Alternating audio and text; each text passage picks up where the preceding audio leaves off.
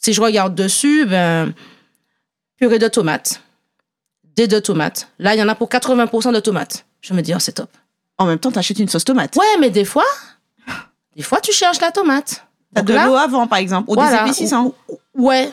Euh. Ensuite, après la tomate, j'ai de l'oignon, de l'huile de tournesol, un peu de sucre, un peu de sel. Et moi, quand je vois ça, je me dis, mais si j'avais fait cette sauce, elle est comme ça.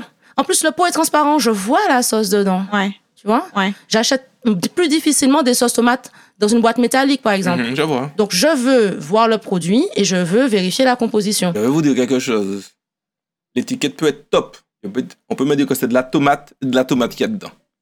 S'ils n'ont pas fait un beau visuel, ils sont morts. pas. Ils sont morts. Ça, ça, c'est- ça ne sert à rien. Alors, j'avoue que moi, pour le coup, euh, pas tant que ça. Et après, je regarde tous les petits trucs qui sont derrière en tout petit et je vérifie s'il n'y a pas euh, des émulsifiants, des épaississants. Enfin, il y a des produits où je peux m'attendre à en trouver. Oui. Mais dans une sauce tomate, non, je veux pas d'épaississant, je veux pas euh, d'émulsifiant, je veux pas euh, d'exhausteur de goût. Je veux une sauce tomate avec un goût de tomate. Ouais, ouais, ouais, tout Donc à en fait, c'est ça que je regarde moi euh, sur le produit en premier. J'ai besoin d'un riz. Ben, c'est quoi comme riz? Et, et je vérifie les étiquettes pour les produits les plus simples. Oui. Ah, oui, oui. Parce qu'on peut toujours avoir des surprises. Ah ben oui. Alors Ouais. justement, par rapport à ce que tu dis, ce qu'il y a, la première information importante à comprendre, c'est que en effet, la, la composition est écrite dans de l'ingrédient le plus important jusqu'à celui qui est en moindre quantité. Mhm. Donc dans le cas de ta sauce tomate, on a d'abord des dés de tomates, si j'ai Voilà, bien euh, compris. purée de tomates, purée dés de tomates. Voilà. Ça veut dire qu'il y a plus de purée que de dés, etc., etc., etc. Donc, c'est déjà une information importante pour savoir que dans ta sauce, même s'il y a un peu de sel, un peu de sucre, ce sont quand même les ingrédients qui sont, qui viennent en bout de... Tout à la fin de la tout- ligne. Tout, à la fin de la ligne, quoi. D'accord. Donc, euh, par, par rapport à ce que disait Catherine, en effet, moi, ma sauce tomate, quand je la fais à la maison aussi, je la sale et je mets un petit peu de sucre. Donc, ce n'est pas euh, déconnant de retrouver ça là et de le retrouver à ce moment-là dans la liste des ingrédients parce que c'est pas l'ingrédient que je mets le plus dans ma recette de sauce tomate. Voilà. D'accord. Donc ça, c'est un, un premier élément. Et tu disais, en effet, donc là, tu parlais d'un aliment préparé, mais sur les aliments bruts, est-ce que vous en avez déjà eu des surprises, justement, de... de, de...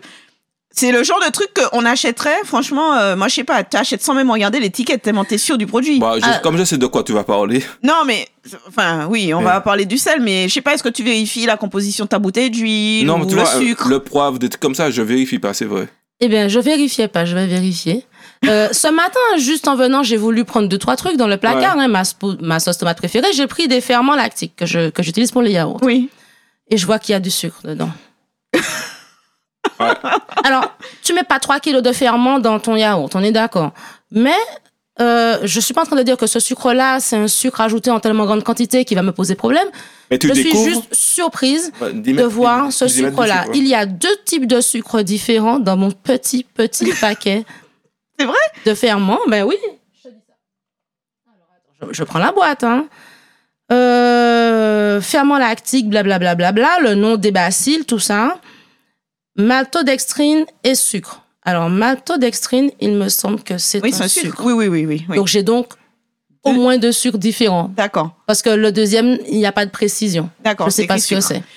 Ouais, donc euh, c'est c'est vrai que c'est le genre de surprise. Hein. On, on a déjà beaucoup parlé du sel, donc je vais pas m'étendre là-dessus, mais c'est vrai que ma grande surprise, ça a été de découvrir que dans le sel fin, euh, alors que j'ai fait des études en agroalimentaire, tu me diras, j'aurais pu m'en douter que Ouais. euh, pour le maintenir fluide, ben, il faut il faut y Mm, mettre mm, un, mm, un anti-agglomérant, mais c'est vrai que ça surprend quand même de le voir. Ou même euh, ça a complètement changé ma consommation du parmesan en poudre. Je n'en achète plus. Mhm. Moi, Oui. j'achetais du parmesan en poudre dans ma tête. euh, Du bah, parmesan. parmesan, quoi. Eh ben Ouais. non. Là, tu découvres qu'il y a un lysozyme, il y a, il y, a, il y, a, il y, a, il y a des choses pour le maintenir en poudre. Bah, bah, tu, bah, depuis, moi, j'achète mon bloc de parmesan. D'accord. C'est, c'est, tu vois, c'est un, c'est un peu tu, les achats où tu te dis, mais attends, c'est, c'est juste écrit parmesan. euh, Pourquoi est-ce qu'il y aurait euh, d'autres choses dedans? Mais en fait, il faut prendre cette habitude quand même de temps en temps, parce Mhm. qu'en plus, les recettes, elles évoluent. Hein. Oui, c'est ce que j'allais dire. C'est Mm. que c'est pour m'éviter, moi, de relire sans cesse les étiquettes, je suis assez fidèle. C'est-à-dire que quand j'ai trouvé le produit fait, oui, hein. qui me plaît, je ne vais pas m'amuser à relire toutes les étiquettes à chaque Ouais. fois. On y passe des heures. Je vous dis pas. euh, si ça évolue?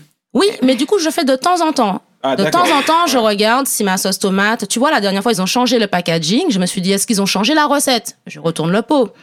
Donc, ils ont changé le packaging, mais ils ont gardé la recette. Ok, ça me va. Mhm. Euh, voilà, des choses comme ça. Euh, Je, je, je le ref- je ne le fais pas à chaque fois, sinon on s'en sort plus. Euh, vous imaginez pendant le confinement, parenthèse, quand on nous disait d'aller faire nos courses rapidement, Le temps que tu et prenais. qu'il fallait que j'avise mes étiquettes. Non, donc, mais, non, Ah, c'est à donc, cause de Catherine que Voilà. ne faisaient pas les courses. mais tu sais, donc, donc, donc, tu vois, je- j'ai trouvé une bonne recette dans, un, dans une fourchette de prix qui me convient. Ouais. Je l'achète et de temps en temps, je vérifie que la recette n'a pas changé. Mais c'est sur les nouveaux produits, comme dit Joanne, il y a un truc que je n'ai pas l'habitude d'acheter, que j'ai envie d'acheter. Ben là, par contre, ben, je- j'y remets un petit peu de temps pour m'assurer de la composition. Mais parce que j'estime ça important pour ma santé. C'est vraiment à chacun de faire euh, Ouais. Moi, selon je- sa conviction. Quoi. Je, me, je me rappelle, excuse-moi Nathalie. Euh, Dernièrement, je me suis dit, oh, ça fait longtemps que je ne me suis pas fait des hot dogs. Je vais m'acheter des saucisses. Impossible de trouver des saucisses, on- allez, entre guillemets, saines. Ça n'existe pas, Joanne. Oui, non, mais non, mais par Alors, au définition, premier- c'est. au, au dé- au début, je me suis dit peut-être que c'est moi qui je, je m'y connais pas énormément. Donc je me suis dit je vais faire un appel à mon meilleur ami Yuka, j'y vais. Je- horrible. Euh, médiocre. médiocre, euh, c'est- pas possible. Ben, vous savez quoi? T'as pas acheté de hot dog. Mais non, j'avais déjà acheté le pain, le pain était déjà chez moi. J'avais acheté le, le pain la semaine d'avant. Étant donné que j'avais pas trouvé dans un supermarché, j'avais été dans un autre supermarché en me disant là, il n'y a pas assez de choix, j'irai dans l'autre. Dans l'autre, il y avait d'autres choix. Fallait que tu prennes tes saucisses, là, t'es obligé. Et t'as- non. Mais non, j'ai fait d'autres, j'ai fait, j'ai mis du jambon et du T'as fait fromage des crocs, dedans. des crocs dogs. Euh, c'est clair. Mais par rapport à ce que tu disais, Catherine, sur la lecture des étiquettes, ben on a un exemple, nous, ici à l'atelier, un produit qu'on utilise beaucoup, euh, le lait de coco. Ah Euh, oui. La surprise qu'on a eue, c'est-à-dire que c'est un produit, euh, ça fait six ans qu'on l'utilise.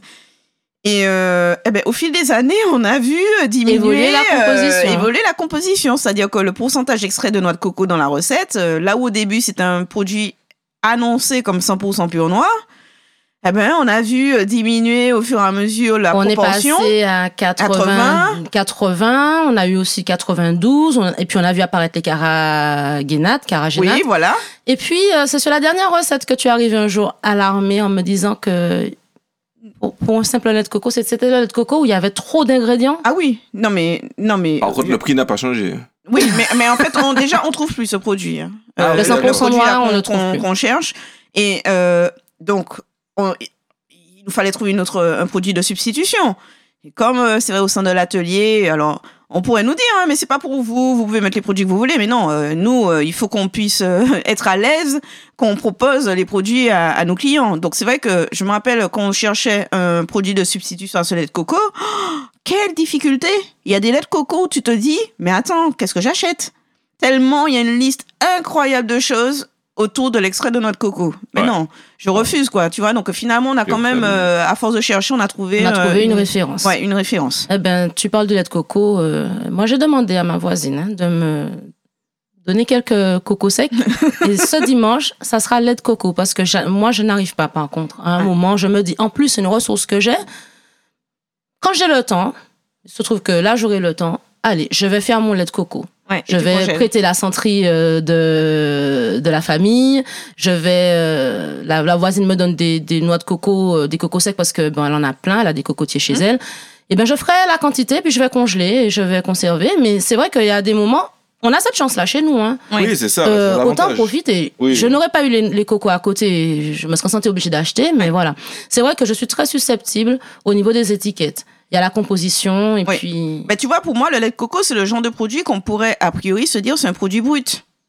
En fait, on pourrait se dire, mais attends, le lait de coco, euh, on le centrifuge, on a du lait. Et pourtant, ben, c'est le genre de produit, il faut s'en méfier, il faut bien lire les étiquettes. Comme le sel, comme euh, tu parlais de tes ferments lactiques. Oui, Et, la levure, euh, c'est pareil. Hein.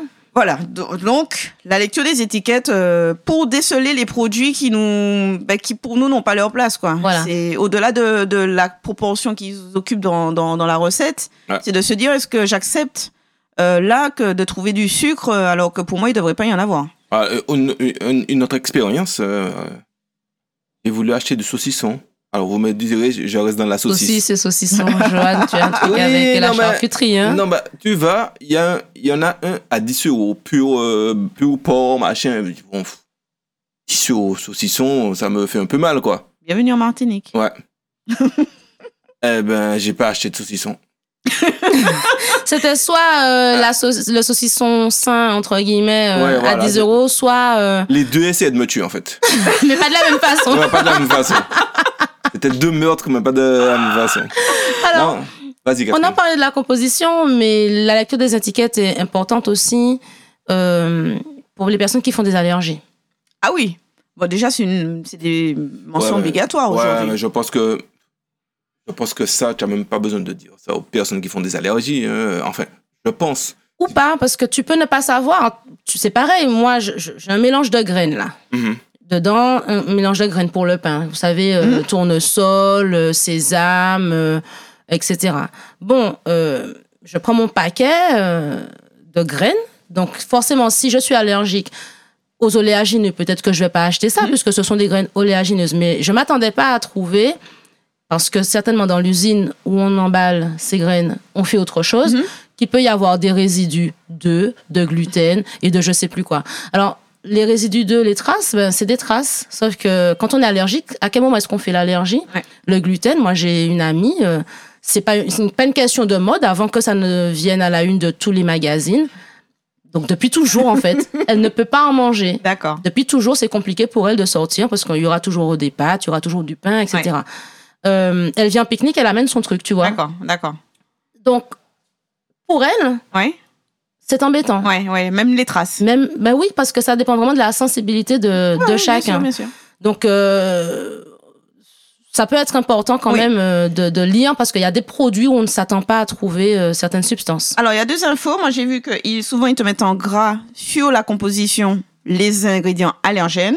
Et ils te précisent à côté, cette, euh, ce produit a été fabriqué dans un atelier contenant noix, coque, enfin bon, euh, tous les allergènes. euh, que tout, ils te citent un peu la liste euh, des allergènes qu'on peut retrouver dans l'atelier où a été fabriqué le produit. Tout à fait. Donc ça, en effet, c'est une, une information importante. Et je ne sais pas pour vous, mais euh, moi, comme je disais euh, en intro, je regarde aussi beaucoup l'origine, euh, l'origine, on va dire, de où a été fabriqué le produit. Alors, c'est très compliqué qu'on est sur des plats préparés. hein, parce que c'est souvent des multis-origines. Si je Oui, prends mon cassoulet que j'adore,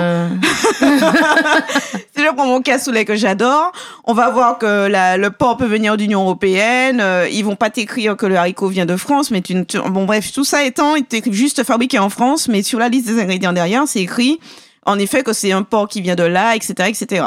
D'accord. Donc c'est vrai que si on est euh, soucieux de peu l'origine des choses, euh, on a aussi cette information-là sur la liste, euh, sur l'étiquette. Et c'est important pour toi.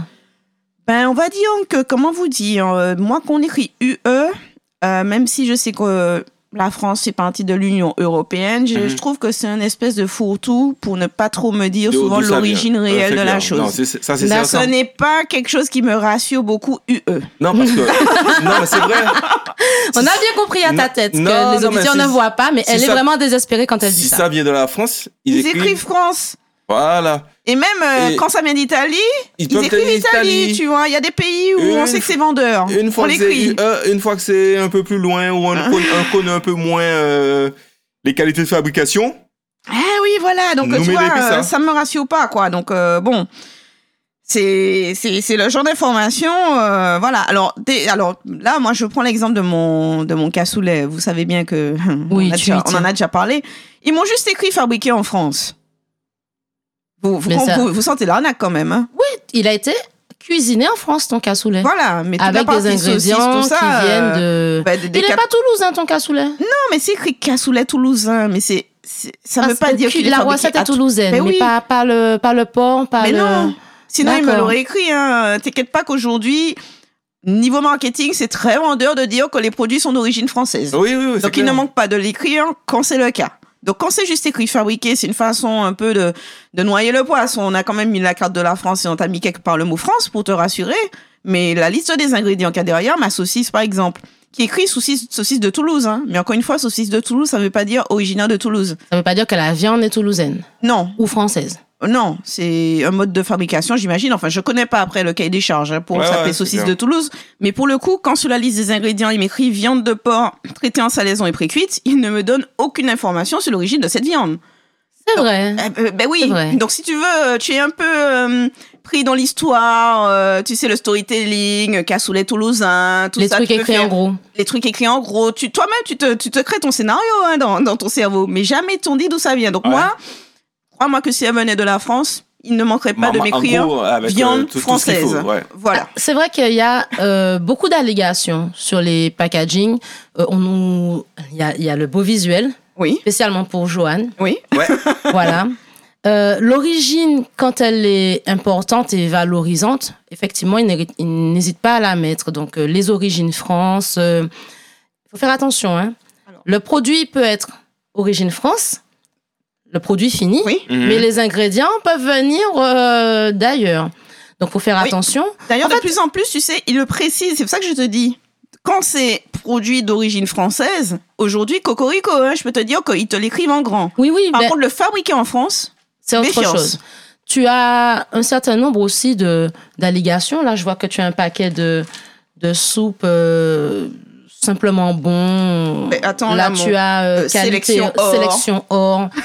tu as aussi euh, comment ça s'appelle les Élu trucs des produit con- de l'année. Les produits de l'année. Tu peux avoir quatre boîtes de raviolis côte à côte avec produits de l'année. hein. Bien- non, mais c'est vrai. Il faut bien comprendre comment c'est fait. C'est Ouais, pas ouais. du tout un org- c'est pas un- c'est pas comme une IGP avec un cahier des Mhm. charges, etc. On réunit un panel de consommateurs, on lui fait goûter et puis euh, il va nous dire parmi ce qu'il a goûté, ce qu'il a préféré. Oui. Mais si demain je refais la même chose avec quatre autres marques de raviolis, les consommateurs peuvent encore me dire que l'autre est aussi produit Oui. de l'année. oui. Donc, euh, c'est, alors, je sais pas si ça a changé depuis, mais à l'époque où je m'étais renseignée sur ces allégations, ça se passait comme ça. Oui.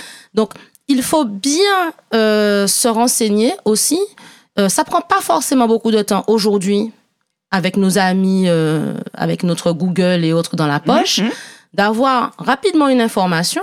Oui. Euh, même des fois, on a acheté le produit, ça n'empêche pas à la maison, peut-être à tête reposée, de vérifier si on le rachète ou pas la fois d'après. Oui. Mhm. Mais euh, moi, vraiment, les labels auxquels je pense qu'on peut faire confiance, les AOC, Oui. les AOP, IGP, euh, euh, les labels rouges. Oui, oui, oui, oui. Après, il y a tous les nouveaux comme pêche responsable. euh, Tu as, euh, je crois que c'est MSC. Enfin, non, MSC, c'est une- c'est un truc de croisière. mais non, mais en fait, il y a quand même Euh, beaucoup de labels oui, dans tu en différents as. domaines, en fait. C'est comme le label agriculture biologique. En fait, si tu veux, il y en a- agriculture il y, a- il y en a, il y en a pour différents as- domaines. Voilà, pêche durable. Euh, MSC, c'est un truc de croisière, mais il y a un label hein, Oui, comme oui, ça. oui. Euh, Marine, je crois, Stewardship Council, Je sais comme plus, ça, mais pour la pêche. Bref. ça-. Euh, mais il faut, encore une fois, c'est exactement comme pour le label bio, il faut vérifier à quoi euh, correspond euh, le, la- le cahier des charges en question, au moins les grandes lignes. S'il y en a un, s'il n'y en a pas, déjà, vous savez que c'est une allégation purement commerciale ou marketing. Voilà. Et s'il y a un cahier des charges, se renseigner. Tu parles de la pêche, euh, quand on achète sa boîte de thon, alors on nous dit que le thon est une espèce en danger, ben, on fait attention aussi. Peut-être certains font attention à ce qu'il y a. Parce que dans le thon, Mhm. dans la boîte de thon, c'est écrit normalement l'espèce Mhm. qui est pêchée. D'accord. Donc, euh, moi, j'ai une boîte de thon albacore, mais tu vas trouver des boîtes de thon listao. Mhm. Ce sont différentes espèces de thon. Euh, euh, tu peux trouver du thon jaune, du thon. Le thon noir, je crois que c'est. J'ai pas encore vu. Enfin, il y a vraiment plusieurs espèces de thon. Et tu peux décider, toi, selon ta conviction, de ne pas acheter cette marque de thon parce que ce n'est pas le thon que tu veux D'accord. pour diminuer la pression. L'étiquette aussi permet, euh, quand on a une conviction, ben, de faire un achat responsable et fidèle à sa conviction. En tout cas, Catherine, tu as raison. Ce label existe. Le MSC. Marine Stewardship Ah ben voilà. Ah, ben, ben, comme quoi. pas hein. très loin. Council. Ah ben comme quoi. hein. Donc, il n'y a pas que la croisière. non, non, parce que quand tu as dit ça, je me suis dit, non, Catherine ne peut pas savoir un truc là comme ça. Non, mais moi, j'ai vu MSC en fait dans ma tête. Et je me suis dit, mais ça me fait penser à une croisière. où- Mais, toi, finalement. hein. t'as pas besoin de vacances. Arrête euh. Alors, on a information importante dont on a parlé en effet les donc la partie euh, date de validité, enfin date limite de consommation Consommation. ou DDM.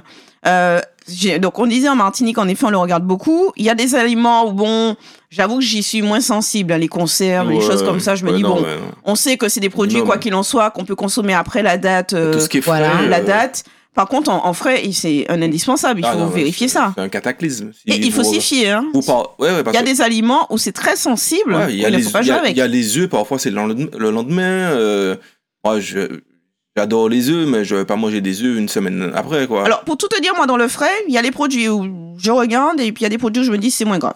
Ouais. Euh, dans les produits moins graves, moi je mets, ça me concerne. hein. Ouais. Là, je vous parle personnellement. hein. Après, c'est Ouais. à chacun de, de, de Ah, faire chacun. son Chacun choix. prend sa responsabilité. Voilà. Ouais. Moi, en tout cas, me concernant, c'est avec euh, un fromage qui n'est pas Oui, encore non, ouvert. ouais. Je vous avoue, Ouais. je le consomme après la date limite. Ouais, ouais, non, Oui. ça- Un fromage blanc pareil, un yaourt pareil. Les produits fermentés en général, justement parce qu'il y a ces ferments Voilà. qui acidifient le milieu ou qui ont permis de l'assécher un petit peu, effectivement, sont, sont, sont moins sensibles que les produits ultra frais. Oui, Ouais. oui. Euh, Ouais, mais où ils sont très forts ici, c'est sur les pâtes brisées. euh, bah, une pâte brisée, je la consomme aussi après, moi. ouais, une pâte brisée. quand je, sais- quand je l'achète euh, le mardi, on me dit que c'est la date limite, c'est le lendemain.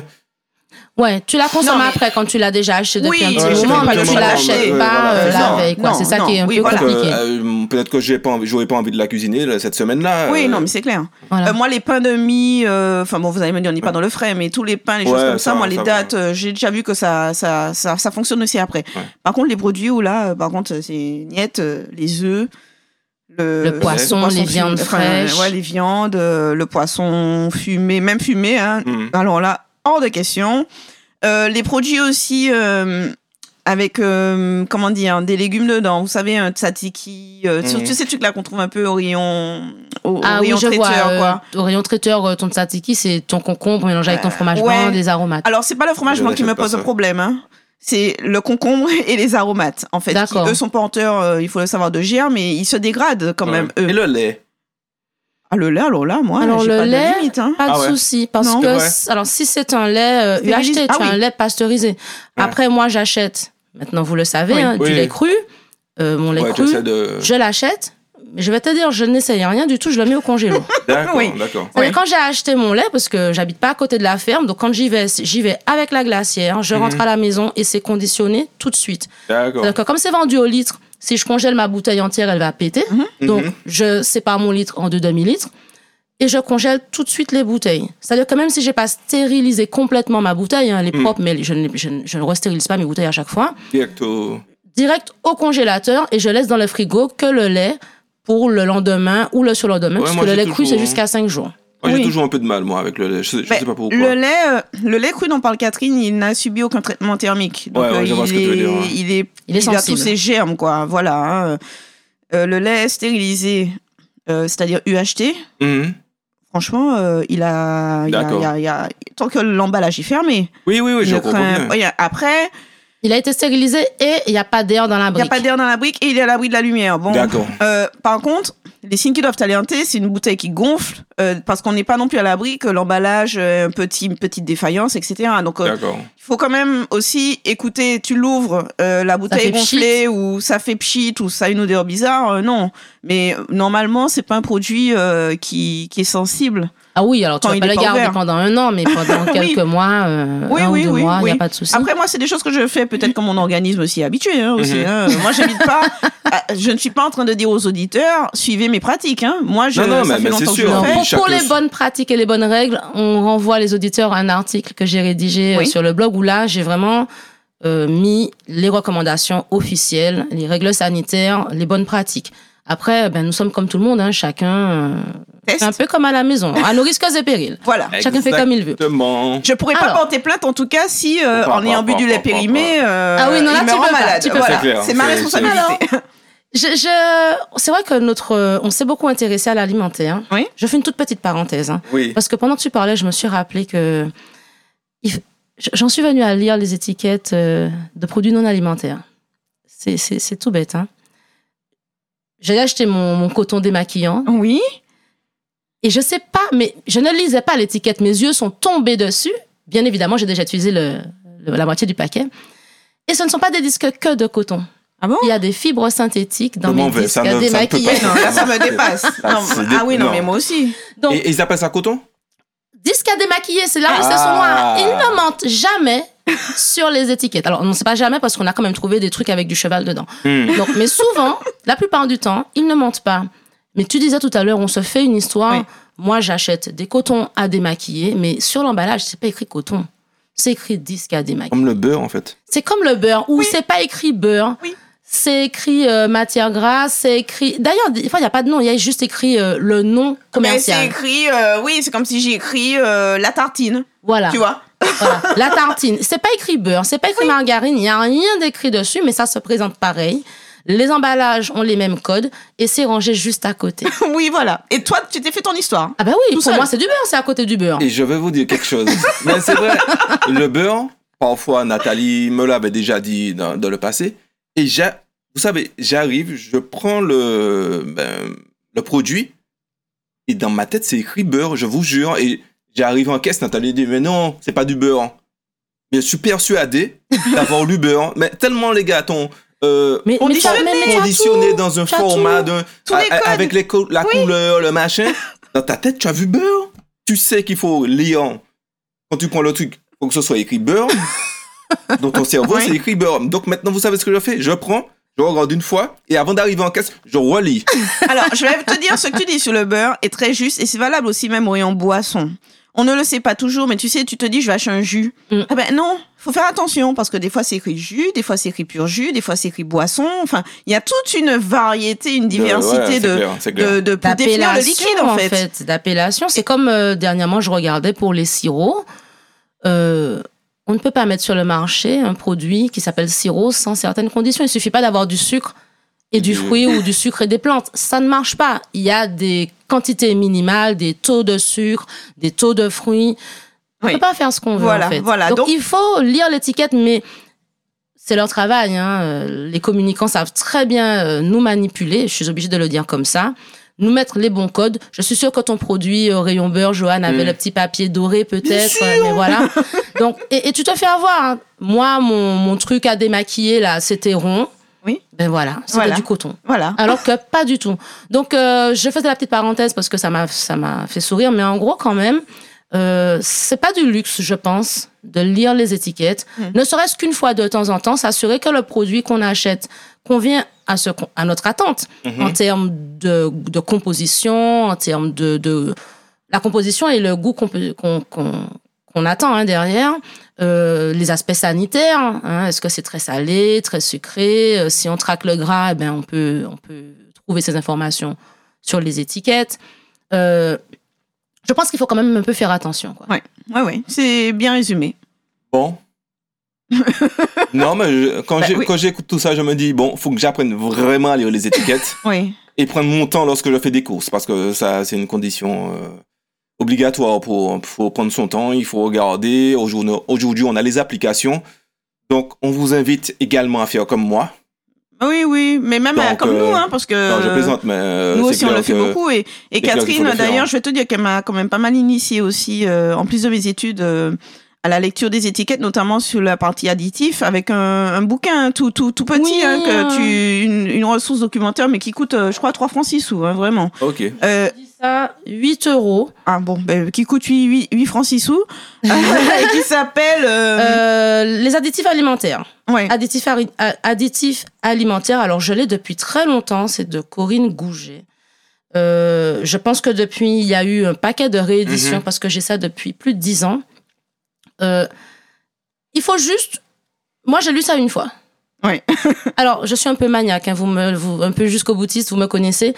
Je l'ai commencé, j'y ai passé la nuit, ça m'a traumatisé. Je, je- j'avais un œil sur la page et un œil sur les conserves que j'avais dans mon placard. Et il y en a que je n'ai plus jamais racheté. Après, il y en a où je fais des concessions. Mais ce qui est intéressant avec ce genre d'ouvrage, alors celui-là ou un autre, euh, c'est juste d'être informé. On peut choisir d'acheter des produits avec des additifs, mais on choisit. Voilà. D'accord. Voilà. Ben, vous savez tout.